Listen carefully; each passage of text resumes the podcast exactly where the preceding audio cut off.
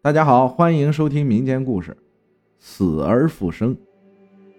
事情呢发生在一九八三年的夏天，那个时候，我们这一带还未实行火葬，一律是土葬。坟墓的格局是这样的：青砖碧瓦的砖房，砖房里面就是一具棺材，棺材里就是一具尸体。未过不惑之年的张平在吃晚饭的时候。停止了呼吸，属于猝死。张平呢，算是村里见过世面的人，经常跑跑上海做点买卖，所以家庭条件不错。又是英年早逝，因此张平的葬礼办得相当的轰轰烈烈。世人都有攀富嫌贫的心理，所以村里不管男女老少，富贫贵贱都来送别张平。宋阿三在村里的口碑很不好，原因主要是手脚不干净。他也蛮佩服张平的，勤劳致富，所以也来送送死者。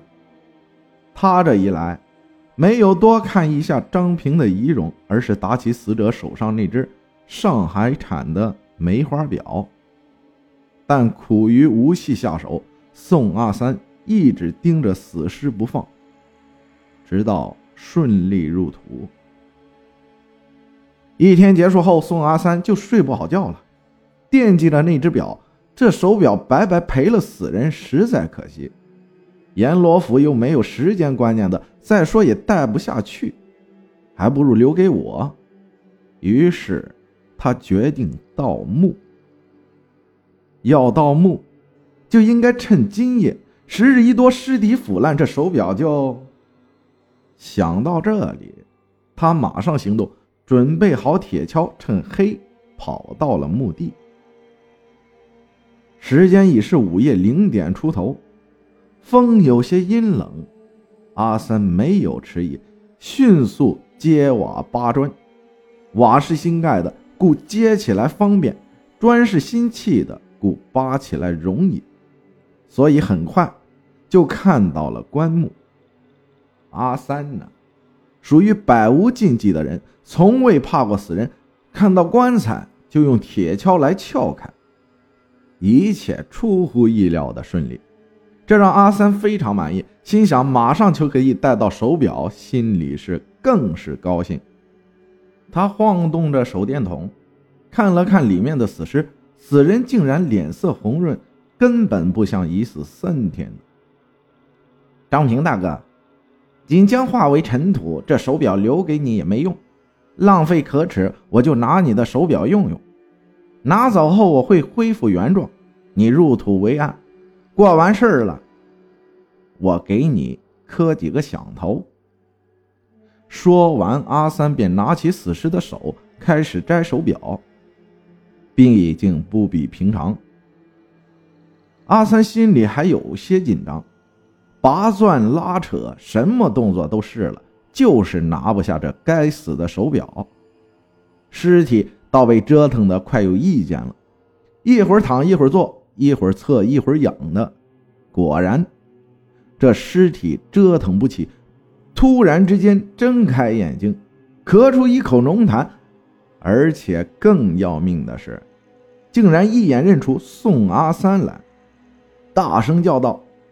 阿三趁我熟睡，想偷我手表。阿三不怕死人，但怕会说话的死人，更怕真呼他名字的死人。顿时慌得六神无主，回过神来后啊，马上撒腿就跑。阿三身后的鬼也是不明状态，看了看坟墓，原来是自己的。才明白过来，已经死过一回，他也不敢逗留，便马上回家。张家祭祀的蜡烛还未灭，张平的女人泪水未干，还在嘶哑的哭着。他向女人喊了一声：“老婆，我是不是死了？”女人没有回过神来：“是的，你死了，都入葬了。”可是我醒了，我回来了。女人一看不对，尖叫了一声，张家人都跑了过来。张平继续解释：“我是胸口有一口痰，气缓不过来罢了。”和对面那宋阿三相中了我的手表，打开了棺材，费了九牛二虎之力都没有摘下手表，倒把我折腾醒了。这口气竟然通了。张平的父亲用手去摸摸儿子的手，温润如常人；用手去碰碰鼻尖粗气还带着热情。张平果然奇迹般的复活了。家人纷纷撤掉灵堂，而张平的女人喜极而泣，竟兴奋的险些晕厥了过去。第二天，村里的人都知道张平死而复生。这是少有的奇事所以都去庆贺张平的重生。这次宋阿三没有来。原来昨天晚上阿三落荒而逃，跑到河边时，脚却踩了个空，摔成嘴啃泥后没站成功，便掉进了河中央，惊溺而死。梅花表救了张平的命，却要了阿三的命。生死天数，谁也说不清。最后，张平大方的将这手表送给宋阿三，让他永远的陪着阿三去了。题外话：损阴德、贪小便宜的人，往往吃大亏，反而是自己害了自己。谢谢大家的收听，我是阿浩，咱们下期再见。